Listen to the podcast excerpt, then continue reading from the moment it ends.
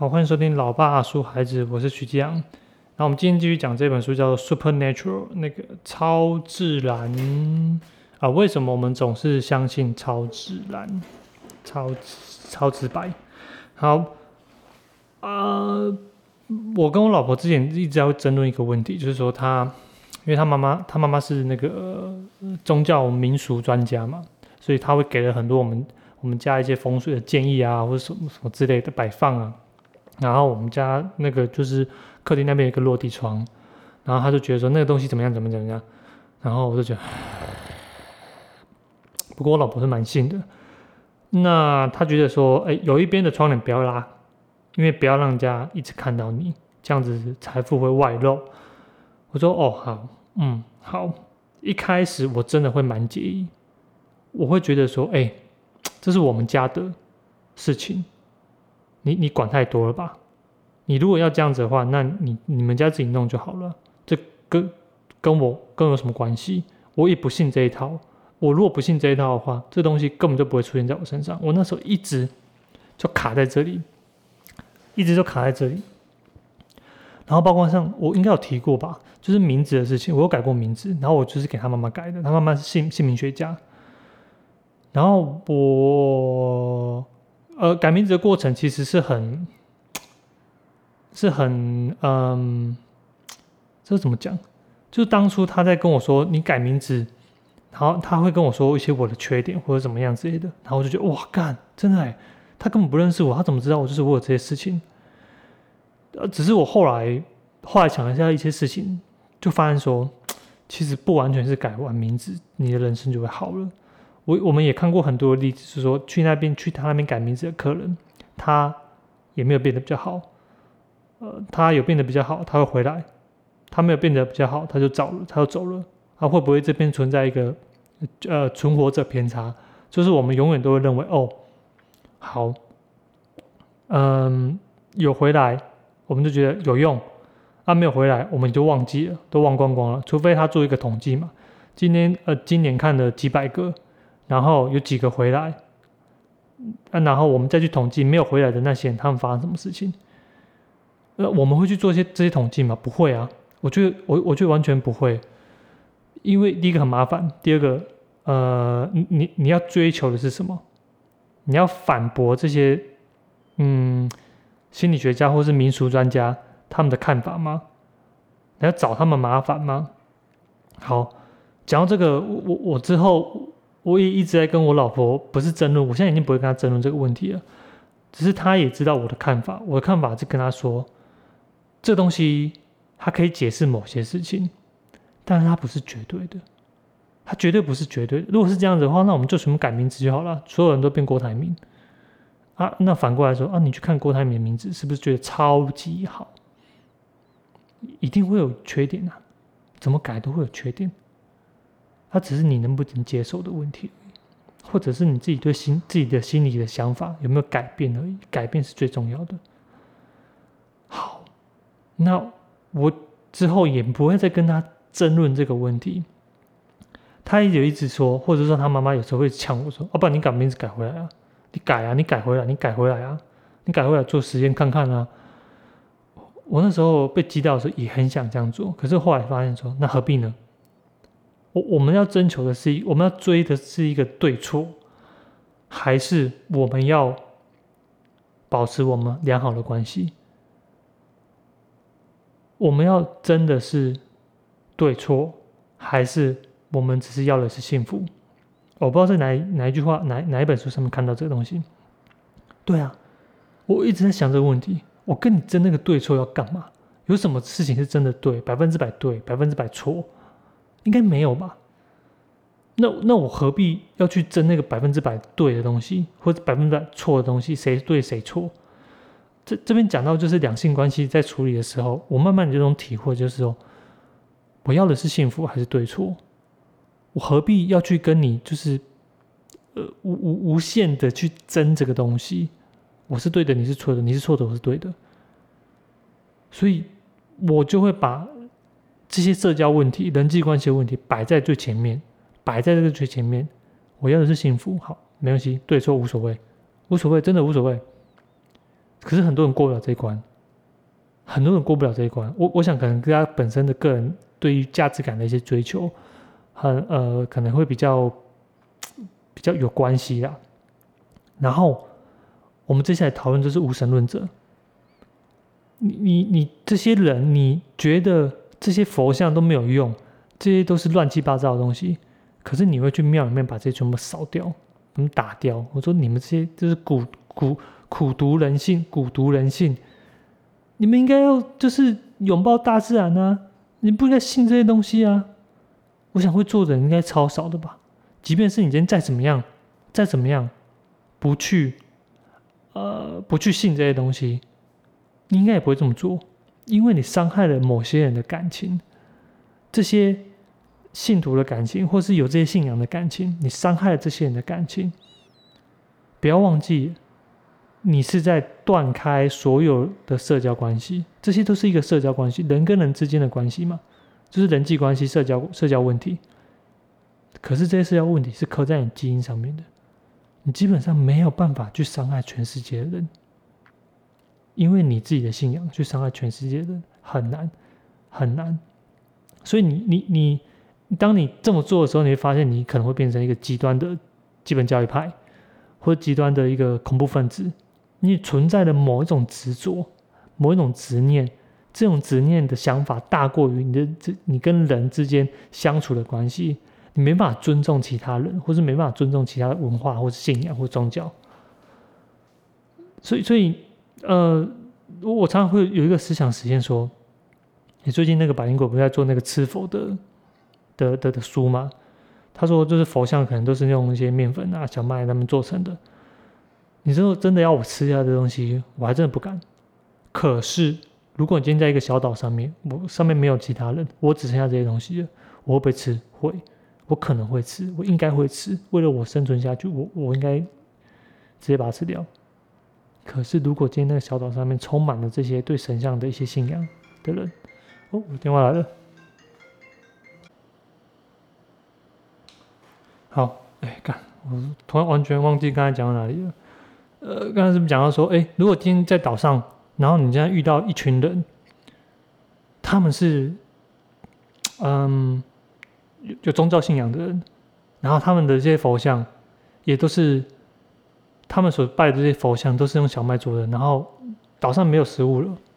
你在这一群人面中，在在这一群人的的的面前中，你觉得你会吃掉这些佛像吗？他们觉得不吃，他们觉得不应该吃，他们觉得应该就把它留下来，因为把它吃了，我对于我们来说就等于是我们死掉一样。你敢吃吗？我相信很少人会会会敢吃吧。就面对这种社交压力的时候，你如果今天，我我觉得可以好像被拍成一部电影。就是那种很挣扎，两方面的道德观不一样，可是你都是为了存活下去。可以一边存活下去是你的人生要存活下去，另外一边是他的信仰要存活下去。这两边的拉扯，好像如果是我的话，我真的吃不下去。我我真的没有办法把人家说，哎，我把你吃掉，是因为我把这佛像吃掉，然后你的死后的世界就没有了。那那这样子干，我我是不是也相信他们有死后的世界？这样表示说，哎，我不是只为了我自己的信仰啊，我我等于是也相信他们说，哦，他们的信仰啊。所以我觉得，嗯，所以结论就是说，无神无神论者，我觉得有时候会有点太标签化，有时候真的是有点太标签化了。他虽然是无神论者，可是他在某些。方面，他还是有被，嗯，还是有些想法。嗯，我不知道怎么讲这个问题。我我有时候觉得，只是有时候只是有信仰的人，他们自己把这些人推到另外一边去。可是无神论无神论者，他们有时候不是说我不是信上帝，我也不是信这些什么佛佛教什么之类的，我只是不相信这些东西，或者是我觉得这些东西给我的解释不够有力。我宁愿相信，比如说可能是科学，或是可能我相信自己。我觉得对我来说，呃，这些东西他没有没没有办法解释我心中的困惑，所以我选择不要相信他们。可是这些有信仰的人，他们可能就会把它打成，或者把它推往外推，推成无神论无神论者。然后就会把他们贴一个标签说，哦，他们可能道德不够啊，他们什么什么东西不相信啊，他们不相信有这些东西啊。讲到后面还是人际问题，还是社交关系的问题。呃，呃，我我真的认为啦，我真认为其实社交问题可以解释很多事情。我们常常在说，呃，你你看一个事情，它能不能解释？比如说科学可以解释一些物理方面、数学方面，宗教可以解释死亡之后的事情。那呃，社社交问题、人际关系问题就可以解决，解决很多很多类似我们心中有的困惑。还比如说心理学啊、经济学啊这些，就解决就可能就解决一些小问题，不是一些哲学问题。人可能就是需要，呃，去去去解释很多事情啊。我我我从第一集的时候，第一集的时候就就开篇就讲说。面对这个大自然这个坏人这个不确定性，我们需要去解释很多很多的事情。宗教跟科学可能只是其中的一小部分，还有呃，这个人哲学、个人原则，或是一大堆有的事有有的没有的东西。那这就是我对于呃，其实我觉得这本书讲无神论者没有讲的很很好。我我后来觉得好，没事，那就讲我自己的想法。好，这就是我对于这些嗯无神论者对于宗教的一些看法。OK，好，我刚才也强调说，其实这个无神论，其实无神论者不是一个非黑即白的一个一个一个概念，并不是说你不相信这些东西，你就不相信所有东西。我我我我只是觉得说，嗯，这个世界。是灰的啦，这是灰的。有时候只是你在解释方面，或是在某一些地方，你认识很多，有些地方你完全不认识，所以你就会对自己有一些自己的看法。比如说，你觉得经济学家可能就会给你提出很多很多的看法，可是如果你今天对经济一点兴趣都没有，你可能都会觉得说，干那些都是我我不懂的东西，所以我宁愿相信什么什么什么东西，或者是说，你今天对于环保议题完全。没有概念，可是你可能宁愿相信那些专家，或者是因为这个东西跟你经济上面有冲突，所以你不相信这些专家。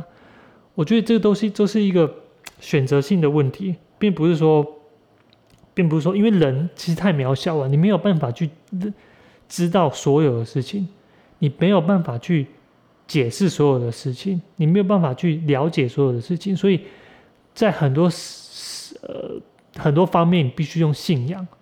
你必须相信，但你没有没有办法查证，你没有办法证实，所以这个概念这样出现之后，我就觉得，呃，呃，没有必要把这些无神论者，或者说，嗯，这些就不相信神啊、佛啊这些东西，这些人，把他就是打成一个，就是他们完全是没有道德的人，其实不会，我我我觉得不会。好，那这边就先。告一段落。那呃，这本书还有一个副标题说：“你不信上帝，为什么你会相信人有灵魂或是外星人来过？”好，那我们接下来就讲这个外星人。如果你要听这些外星人的东西，你可以去 YouTube 上面找很多外星人，比如说老高啊，或者什么什么什么马林姐啊，反正那些东西，我我我觉得不不呃，那些不是我讨论的范围。在这边，作者他做了一个实验，他得到一个实验的结果，不结果，或者说。他相信，他觉得没有相呃不呃宗教信仰程度低，跟你相信有外星生物或是外星外星人的这个概念会有一个呃正相关，这会有一个正相关。呃，主要的原因，我我觉得还是回到我们我们刚刚讲的那个那个概念，你只是选择问题而已。并不是对错问题，嗯，比起那些信仰虔诚的人呐，他们更相信有福之人的外星人藏在我们之中。然后，诶，我之前有有，我之前有讲一本书，不知道什么忘记了，Michael Michael Michael Shermer Shermer，他就主张说外星生啊，外星智慧生命啊，是那种世俗的神子，他是无神论之神。就是外星人是无神论的神，感恩那这样子无神论不是有神，那不是超级、超级、超级超级讽刺了吗？就讲到半天，你还是相信啊？你只是不相信地球的神啊？你相信外星人是神啊？那那还就就是说，你你人类那是不是就说人类是不是就真的是要有一个信仰的力量？我管你是信什么，你信的是经济之神钞票，你信的是，嗯嗯嗯嗯嗯以前的古代的神，你信的是你家祖先，你信的是外星的，是不是我们真的需要信仰去稳定我们对于世界不确定性的这种焦虑感？好，这这这个好这个。可能就是我啊，得到读完这本书得到一个结论啊。我现在这边是先讲的，那我们现在来讲的东西就是比较现实或是实用方面的事情啊。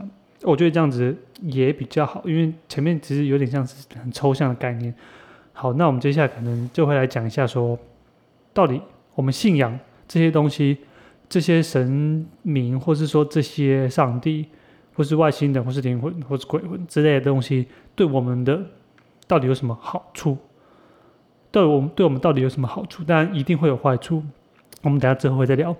那第一个作者讲的第一个就是压力管理，就是你面对生活上的很多不确定性跟呃一些挫折的时候，你你把它想象成你在打那个格斗天王，然后你一直在打一直，你血会一直扣嘛，基本上你血会一直扣，慢慢扣慢慢扣，可是你有一个东西会一直增加，叫怒气。这个怒气会增加、增加、增加，等到你血快扣了一半或者什么之类的，是，然后你的怒气就爆了。这时候你就可以，你就可以去面对这个对手，你可以面对这个对手，用你的绝招啊，或是你你把你的的星星啊，就你有你有好几颗星可以用，那这个攻击力就会让你整个提升上去。那你整个提升上去之后，你就可以面对这个困难，度过这个难关。所以压力管理是嗯。基本上就是宗教信仰，或是呃你有信仰的一个呃解决生活压力的一个方式啊，它就是拿来给你压力管理的。好，那在正呃在很多的宗教都会有一个比较正面的叙事，会比较正面的，很少会有 很少会有宗教就是说会会会讲的很负面负能量啊。可能等一下我们可能会提到，但我们没关系，我们先来讲这个事情。就是说，正面叙事这个东西，对一般来说的宗教，它还是比较属于大宗。我们一般来说还是属于比较喜欢正能量的东西。呃，他提出了两个，第一个就是生命的意义，就是你面对这些挫折的时候，你可以把它想象成这是上帝给你的考验，或者这是提供杯啊，好烈科一样，买买血赛。可是，可是，到底你能不能过？这东西不一定，不一定，没有人知道。可是，如果当你今天这样想的时候，你就觉得，哎，既然上帝给我这考验，那他可能只是考验而已啊，我只要通过就可以了。就是我可以有一个想象在那边说，这东西为什么为什么会来，而不是随机的就发生在我身上，我那叫随。你发现就说，如果你今天想说，我我哪家衰，我每天在那抱怨说，我哪家衰，我哪家衰，我哪家衰的时候，你会发现这个人真的是，真的是负能负能量超高诶。可是你今天你遇到这个人，同样遇到一件事情，然后这个人说，这是上帝给我考验，没关系，我就好好的接受。如果可以通过的话，那就是考验通过了；如果不能接受的话，那就是呃注定的，好，注定的。这东西目的论又出来了，所以我们今天一直在讲一件事情，就是说啊，目的论或者是一些呃因果的关系，人的想法都会在呃这个信仰或是这个宗教上面的一些思维上面出现。所以，我我们刚刚讲的那个生命的意义，接下来我们讲的下一个叫做依附理论。依附理论其实我们刚才已经讲过，它是从心理学的。嗯呃，观点去切入这个东西，我们刚才那个讲其实有点像目目的论，或者说呃比较比较逻辑的因果的关系去切进去。那目的论的方式是什么啊？不，那个依附理论的方式就是说，你今天从小到大，你一生出来的时候，你就是一个没有能力的，嗯，什么力什么力量都没有，什么能力都没有的一个团肉，你必须要靠有人来照顾你。可能是你的家长，可能是你的照顾者，都可以。因为这个照顾的能力，所以让你慢慢的长大，慢慢长大之后，但是但是你面对生活上不确定的东西的时候，你能不能一下子就不要被打倒，取决于你在你小时候或者是你童年的时候，家长或是这个家庭或是你当时候所成长的地方有没有给你够多的安全感。如果这个安全感够的话，你觉你觉得哎，大不了我就回到这个家。我没什么好损失的，我可以足够去探索。可是，如果你今天是生长在一个极不稳定的家庭的时候，你你可很有可能，你很有可能就是，呃，想的就是说，我万一踏错了一步，我唯一仅剩这个家可能就没了，因为这个家已经够破、够残、够残了，够够小、够够碎了，不要连碎片都把我捡走，所以。生活在一个安全感非常呃饱和的家庭的小朋友，我相信他在很多事情方面，他不不会那么的惧怕，他不会那么的呃想想那么多事情，所以他也有足够能力或是呃足够的心智的成熟度去发展说呃他不熟悉或是他去探索更多更更多的事物，他不会把自己的心智一直框在自己那种不安全感的状态。底下，所以我们常常会说：“哦，提供杯啊，你那些让好啊躲过这难关，啊，我的接受这各位，啊，我是安娜安娜安娜，啊，我的我的安娜安娜呢，我我跟你我跟你交换，我跟你去交换，就我我觉得，嗯，这个这个有点这个也有点像，就是说我希望你可以照顾我，我希望你可以提供我力量，我希望你可以做什么事情给我。”有时候你可以照顾我，所以我们常常会说，上帝，我我前面有讲，上帝啊会形容成是天赋啊，人命啊，可能人类可能形容成是子民，所以这就不太会有意外。所以小孩子面对压力的时候，有时候，呃，他是要寻求帮助的。我我我常常跟嗯。呃，在路上，或是说在自己的生活中，也看到很多家长，其实他的小孩子他是要跟他寻求帮助的，可是小孩子表达能力都很很低呀。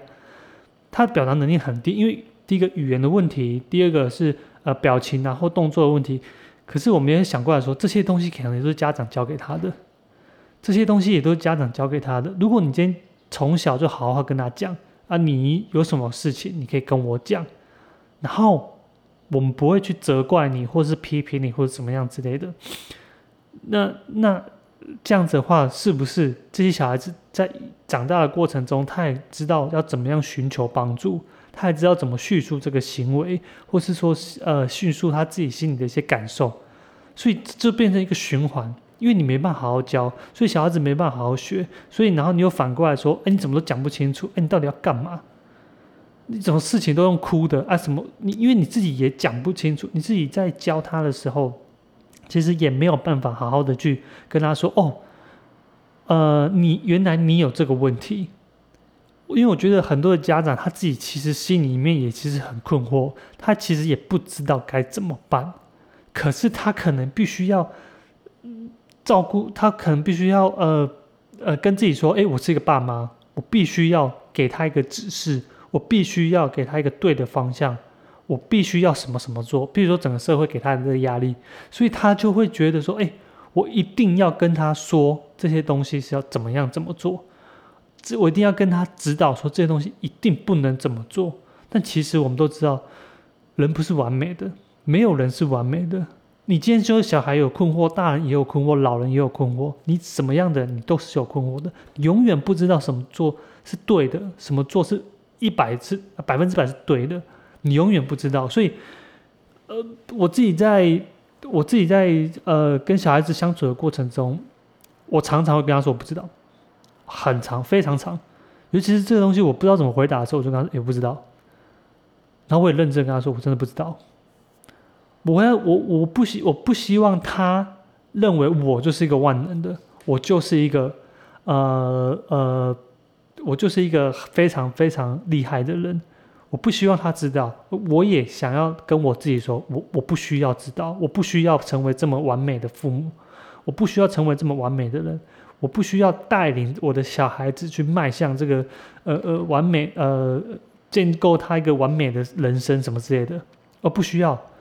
我常常在跟我自己讲说，呃，我就有时候教自己小孩子是在教我自己，真的是在教我自己，因为因为呃，我自己在跟小孩子相处的过程中，我才会觉得说，哦，原来我我我我真的没有必要说，我们真的没有必要说，就是什么事情都可以都可以，嗯，很完美的呈现在小孩子面前，不不要。他这样子其实不是跟我小孩讲，也也一方面也是跟我自己讲。如果可以跟我自己讲的时候，我就知道说，哦，其实我还在学习，我也还在学习。我我我对我自己来说，我自己的能力，我我会有点比较谦虚，不要就是说什么事情我都会。所以，可是你要知道，你的人生就是有很多困惑跟挫折，所以。呃，我我我不知道，我一直有这印象，有这种感觉，就是说，你今天是如果是越坚强的父母，越越坚强的父母，他可能对于宗教信仰这方面，是不是可能就会越来越执着？因为这都，它就是反向的一个能量嘛，就是你在孩子面前表现出我要我要超强，我要超完美，可其实不是。所以，当你转过身去的时候，你就要祈祷一个超强、超完美的，比如说是。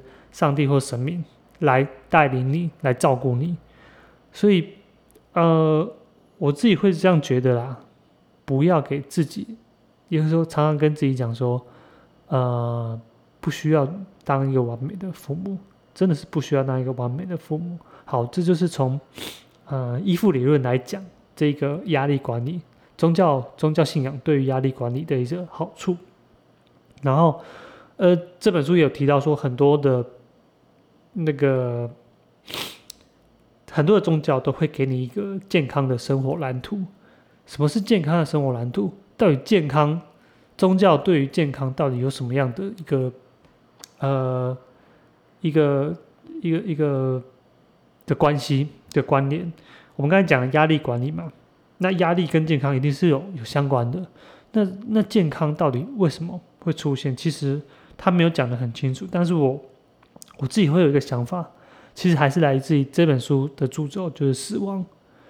当你面对死亡的时候，你会开始有各式各样的想法，你会开始有各式各样的想法。只是这些东西不是完全就是哦，我我我很怕死，我很怕死，不是这样子。它所呈现的是好几种面相，就是譬如说社交压力也是，因为因为你把演化论那一套拿进来说，就是我们人是因为可以。可以互相，嗯，可以互相合作，所以，我们是一个群居动物。一旦你今天感觉到你孤独，感觉到你觉得很寂寞，觉得冷的时候，你就发现说你的健康状况急剧下降。这，这就是，这就是死亡，死亡的来历。那我认为第二个，我认今天早上想到的，死亡会让你想到时间的概念。死亡会让你开始有时间的概念。你想想看，如果你今天不是，你是永久都不会死的，请问你还有时间的这概念吗？是不是不一定会有时间的概念？对啊，因为因为你死亡就表示有一个时间结束了，有一个时间结束了，所以当你有时间这个概念的时候，你就会发现说，哎。我在做某一些事情的时候，我会把一些时间的概念加进来。我会把时间概念加进来，我不是只是今天爽而已。我会想说，我想要每天都爽，我想要从此以后都爽，我想要爽很久，我想要爽很久。所以你在对你自己的生活判断，或者说生活未来未来的生活规划的时候，你就开始朝向一个比较健康的方向去走，因为你想要活久一点，或者说你想要。你想要做一些更有意义的事情，这些都是有可能的。所以，我们常常说，哎，如果觉得一个人生活没有意义的话，你你会觉得这个人就是超级、超级负能量，超级负能量。他就看生活到底有什么意？一点意义都没有。我每天就这样做，这样做，这样做这样做。所以你觉得他负能量超高？那那今天如果来一个一个生活的海啸，是一下就把他冲走，一下就把他一下就把他不知道冲去哪里去。所以，我我会认为说，健康其实是跟时间的概念是有关系的。时间的概念来自于你的死亡，你能够面对这个死亡，或者你能够想到死亡的这个概念的时候，你就发现，哎，我是不是应该要嗯对自己好一点？我是不是应该对我自己身体好一点？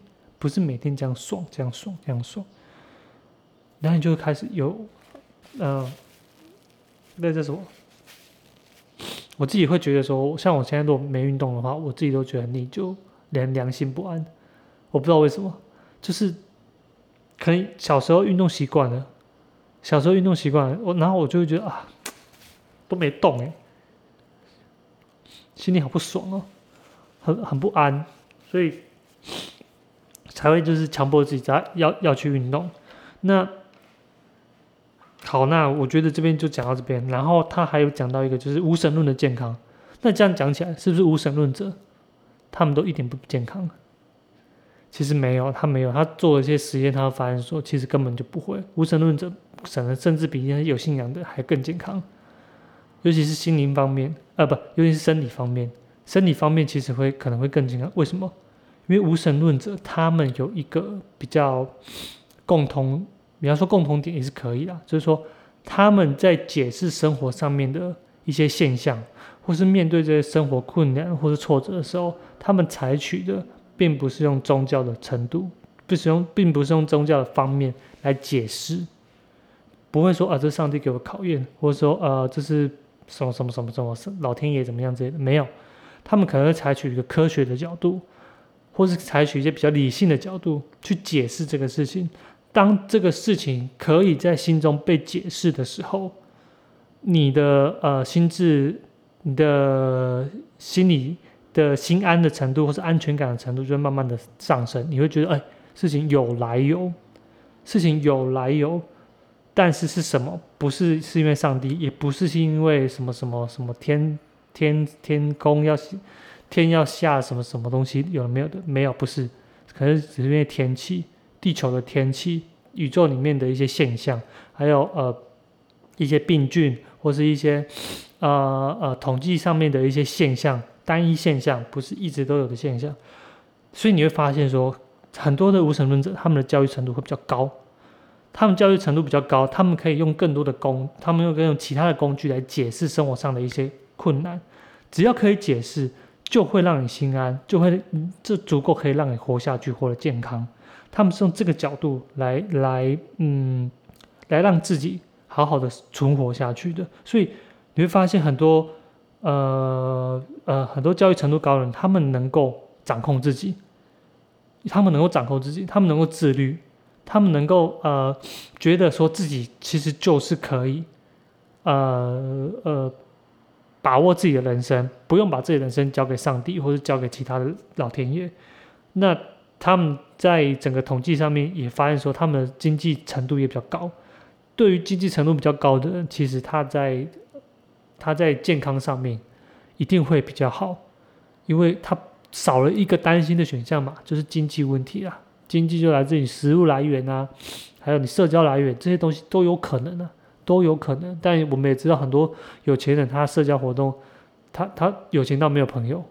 啊，然后他生活可能就出问题。啊，有些人就是他朋友很多，可他没有钱。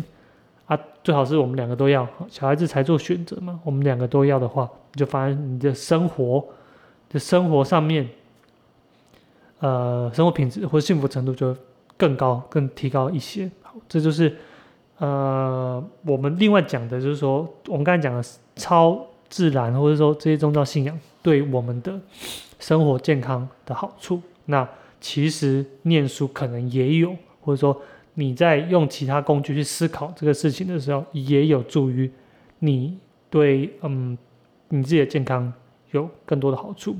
好，接下来我们来讲一下，那到底哦，我们刚才讲的是正面的的，就比较正面的态度。那那什么东西是东西是负面的态度？什么东西是负面的态度？其实我们现在最一开始马上就会想到的就是。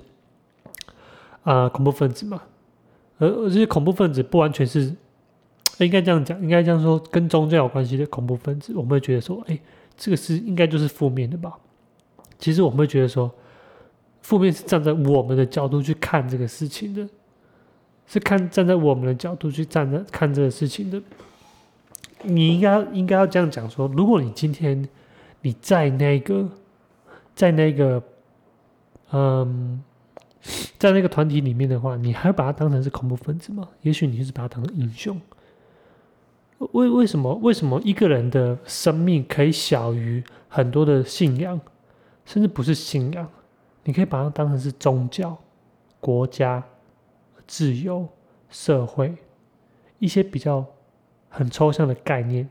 你可以你可以牺牲自己的生命，然后去成就这些东西。你你想想看哦，你想想看，这些人他们就算没有了自己生命，可是他们的死。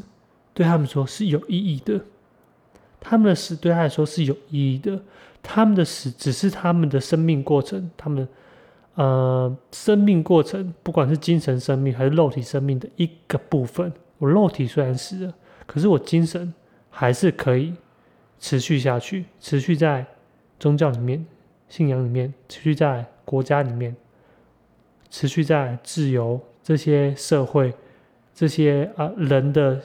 心目中，我还是可以存活下去，我还是可以达到一个永生不死的状态，因为我精神还是在，我的我我我的精神还是在。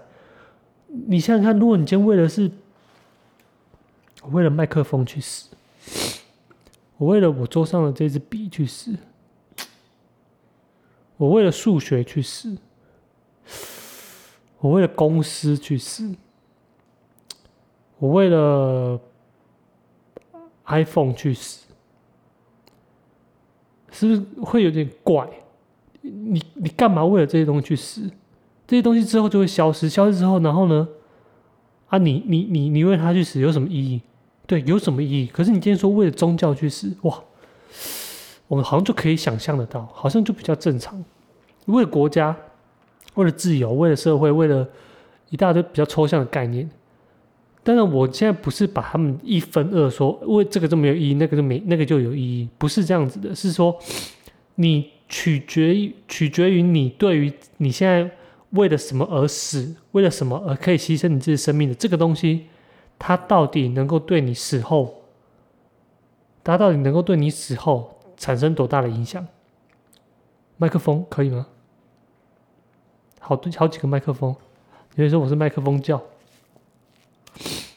很难，你为了水而去死吗？为了环保，可能可以，慢慢的好像可以。如果这些东东西能够，这些东西能够让你觉得说，哎，我为了它，我的生命会更有意义的话，一定可以啊，一定可以啊。它只是一个光谱上面的两端而已，并不代表它不可以这么做。所以，呃。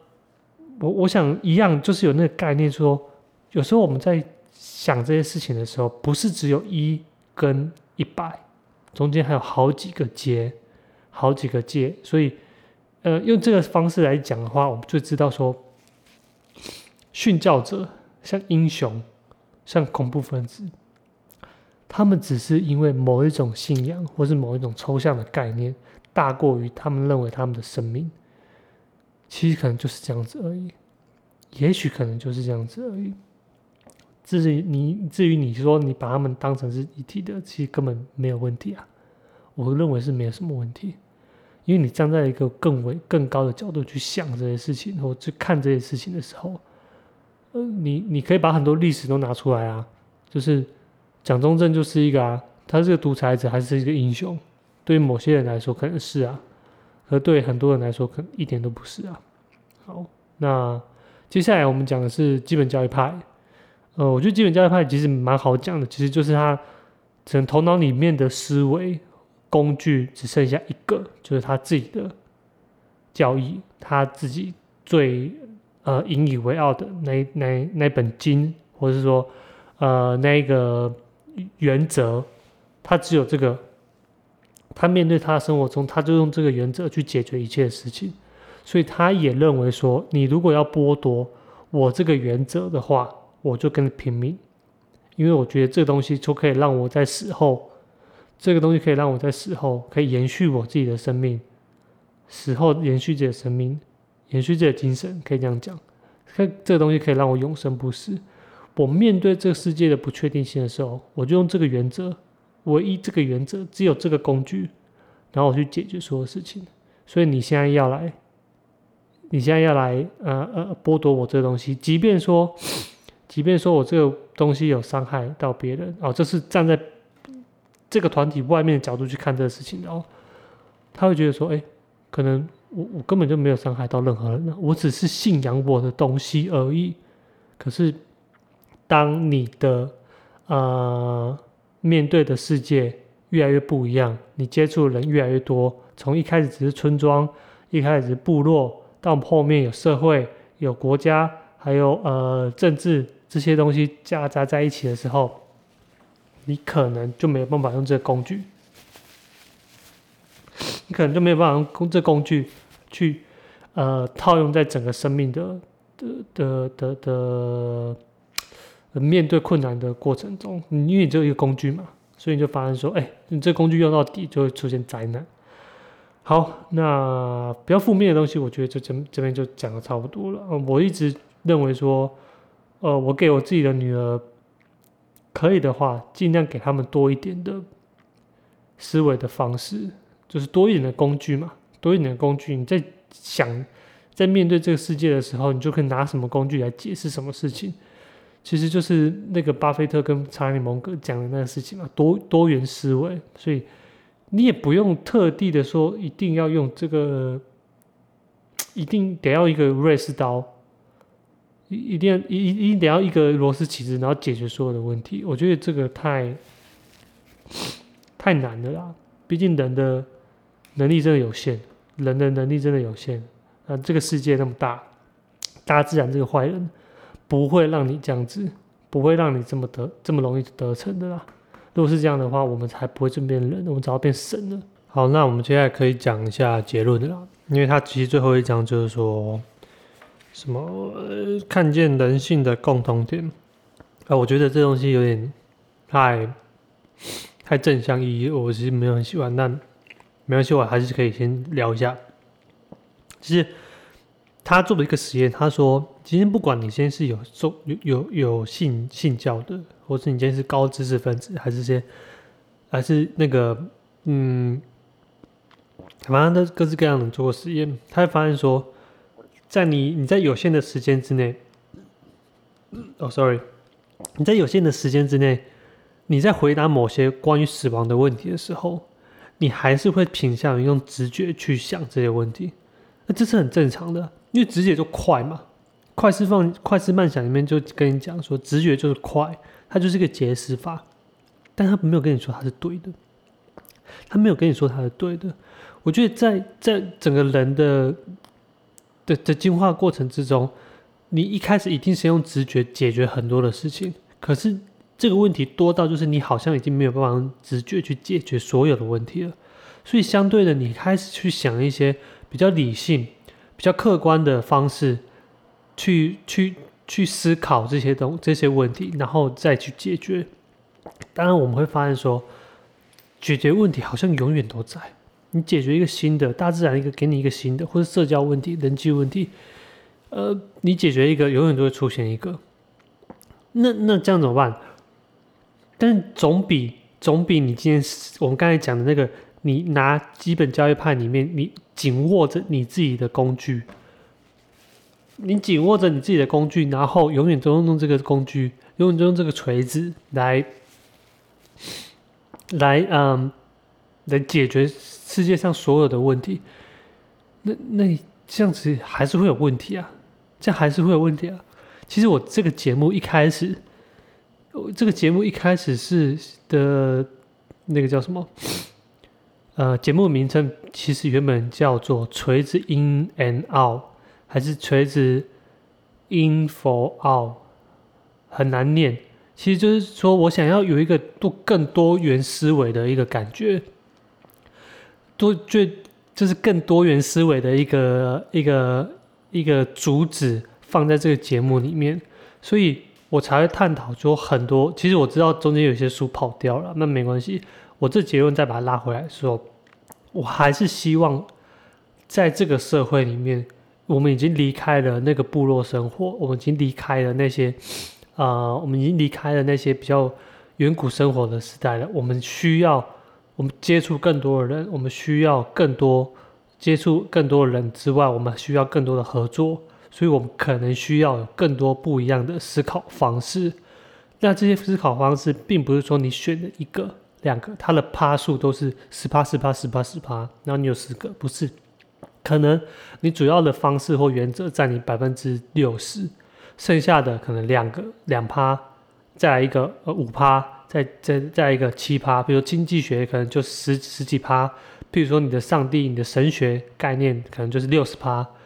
好，或者是你的宗教信仰可能就是七十趴都可以，其实都可以，然后再去调整这个比例，再去调整这个比例，其实就可以了，就没有必要说一定要把一个工具用到死百分之百、一百趴、九十九趴，然后剩下的你们都是一些烂货。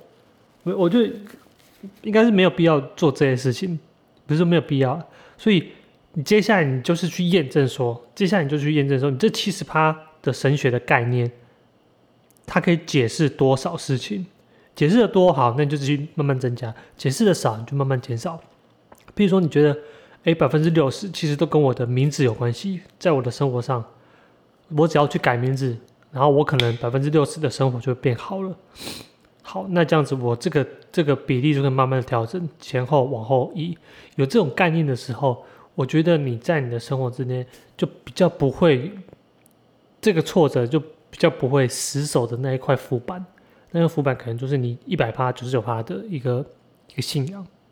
不管你今天信仰的是宗教、国家、民族、自由、社会，或是呃，往经济学、物理学、科学什么，有的没有的无所谓，都可以。好，这就是我我我为什么会做这个第一季的原因。那这一次的第一季差不多就是告这个段落了。呃，最后还是回到了我对教育的一个概念。我给我的两个女儿，就是我刚才讲的，可以的话，工具尽量摆出来。我工具尽量摆出来。我现在找的只是，我现在找的只是工具。我还在想说，还有什么工具？到底还有什么工具是可以让我去了解这个社会，去理解这个这个世界的？如果可以的话，我找越多越多的工具，然后让他自己去选，因为。他人生跟我人生不一样，他会遇到的事情跟我遇到的事情也不一样。但是他知道有这些工具的时候，他就来决定说：，哎，我用扳手比较好解决我生活上的事情，还是我用螺丝起子比较好解决我生活上的事情，还是我用美工刀，所有事情全部都可以解决？好，这这一定是不可能的。但是我愿意让他去尝试。我会跟他说：，哎，有很多很多的工具，每一次的。每一次讨论，我就会跟他说：“哎，有可能哦。”我不会跟他说：“哎，不行，不可以，不不，绝对不对。”我不会完全这样跟他讲，我绝对不会完全这样跟他讲。所以，嗯，回到我们一开始讲的那个问题，我也会跟他说：“呃，一开始讲的什么问题？就是说信仰的问题或神的问题，呃，神明这些东西，我我也会跟他说：哎，其实有一些人他相信。”死掉就死掉了，什么都没有了，什么都没有了，就是这样子，就这样没有了，没有了，不用再讨论了，后面不用再讨论了，他就是没有了，他就是没有了，他就是他就是他就是觉得就是这样子而已。好，那好，那第一季的我们大概就会结束在这一集。那非常感谢你的收听哦，这这应该是几个月的时间，其实我都是停停做做，停停做做的，非常感谢你。如果你觉得。嗯，有任何的意见的话，可以直接 Apple Podcast 不知道可不可以留言呢？但是我从来没有在用 Apple Podcast。好吧，那就这样子，谢谢你的收听，我是徐继阳，这是老爸说孩子，那我们下一季再见，拜拜。